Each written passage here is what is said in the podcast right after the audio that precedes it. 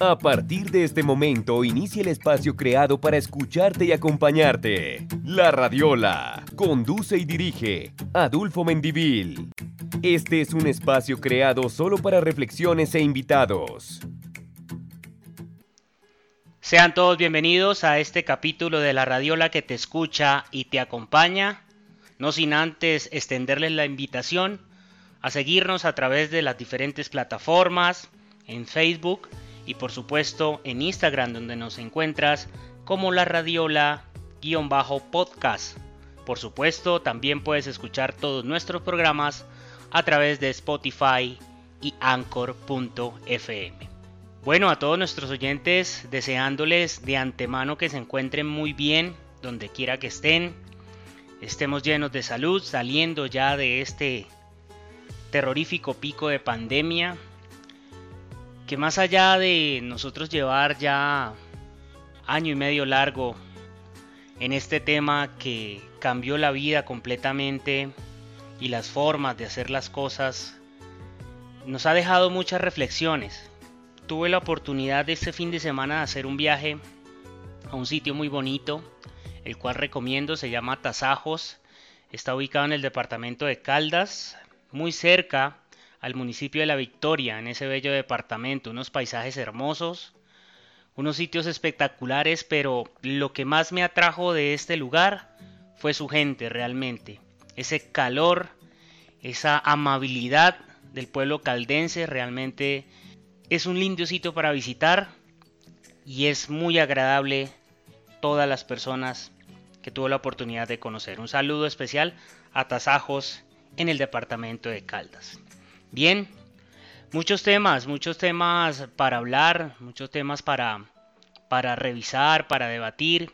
Pero más allá de toda esta pandemia que ha sido sin, sin duda el tema del día a día, eh, con controversias, con mucho por decir, y lo más importante de todo esto en el tema de las vacunas es tener el criterio y tener eh, la decisión en cada uno de nosotros. Es claro que son eh, temas médicos que son, fueron vacunas de emergencia aprobadas en su momento para combatir esta enfermedad. Ha generado también controversia en algunas personas que no han querido aplicarse los biológicos para, para tratar en parte de alcanzar esa llamada inmunidad de rebaño. Son diferentes las variantes que en estos momentos circulan a nivel mundial.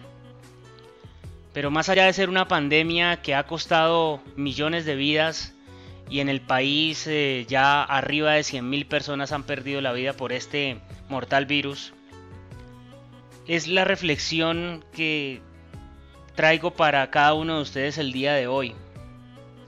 Es increíble ver y convivir con imágenes de luto en el día a día. Es eh, inevitable a veces en el WhatsApp tener las imágenes de alguien que aprecias y que está en grave estado de salud o que perdió la vida por este virus.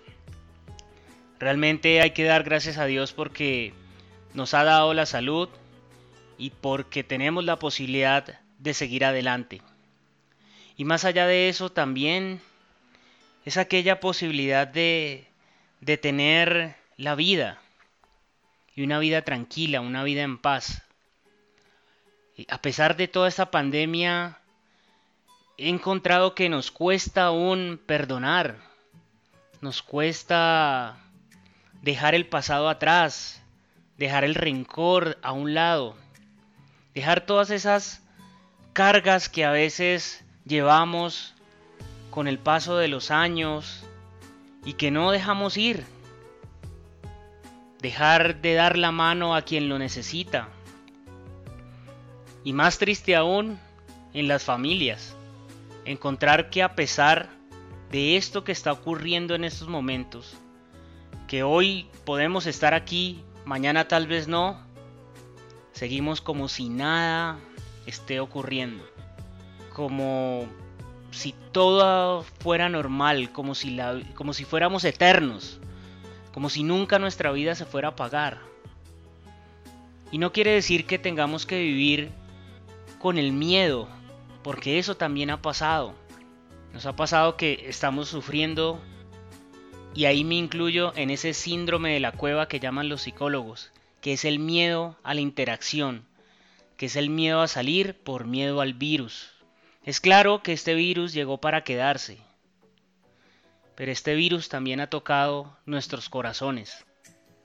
Han nacido grandes emprendimientos, las empresas se han transformado para dar mejores servicios, la virtualidad llegó para quedarse.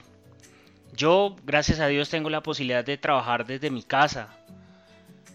Pero este virus también debe dejarnos una enseñanza de ese perdón, de esa reflexión. Personas que antes de la pandemia no se hablaban y seguimos en pandemia y aún no se hablan. Es increíble que tengamos que esperar hasta llegar a la puerta de un cementerio para pedir perdón, para decir te amo. La oportunidad es ahora, el momento es ahora. Demostrar el amor es hoy, no mañana, no pasado mañana, no en 15 días, no en 20, en un año. No sabemos cuándo la vida se nos va, pero he visto corazones tan cerrados que le dice, oye, ven, ¿por qué no te sientas y hablas con esa persona y perdonas y encuentras en tu corazón algo de paz? No le vas a dar paz a esa persona por perdonarla, te vas a dar paz en tu corazón.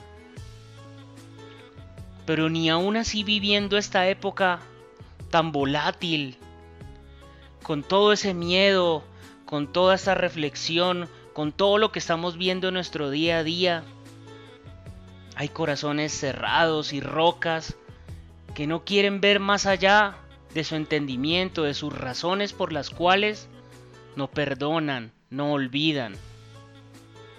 Hay que seguir adelante. Esta tiene que ser una gran lección y debemos salir diferente. El mundo está cambiando, el mundo ya no es el mismo pero a veces pretendemos que nada está ocurriendo. Y hay que ser valientes, y hay que ponerle el pecho a la vida, y hay que seguir luchando, y hay que perdonar, dar amor y abrazar a esos seres queridos, porque ahora afortunadamente ya tenemos todos los espacios abiertos. Claro que sí, hay que seguirse cuidando, pero también hay que cuidar nuestra salud mental, nuestro corazón. Y el amor es una gran herramienta para lograrlo. De verdad que a todos los oyentes de la radiola quería traerle esta reflexión porque me parece muy interesante poder uno como ser humano evolucionar y poder uno como ser humano dar ese amor hoy, ahora, no esperar porque si seguimos esperando, mañana no sabemos qué vaya a pasar. Te acompaña la Radiola. Realmente a todos nuestros oyentes les queremos dar las gracias por escuchar nuestros programas, por el apoyo. No saben cuánto significa para la Radiola y para mí como su director encontrar reproducciones en las diferentes plataformas. Es una alegría inmensa y espero que nos sigan apoyando, porque la radiola te escucha y te acompaña. Un fuerte abrazo para todos y Dios los bendiga. Gracias a todos. La Radiola conduce y dirige Adulfo Mendivil.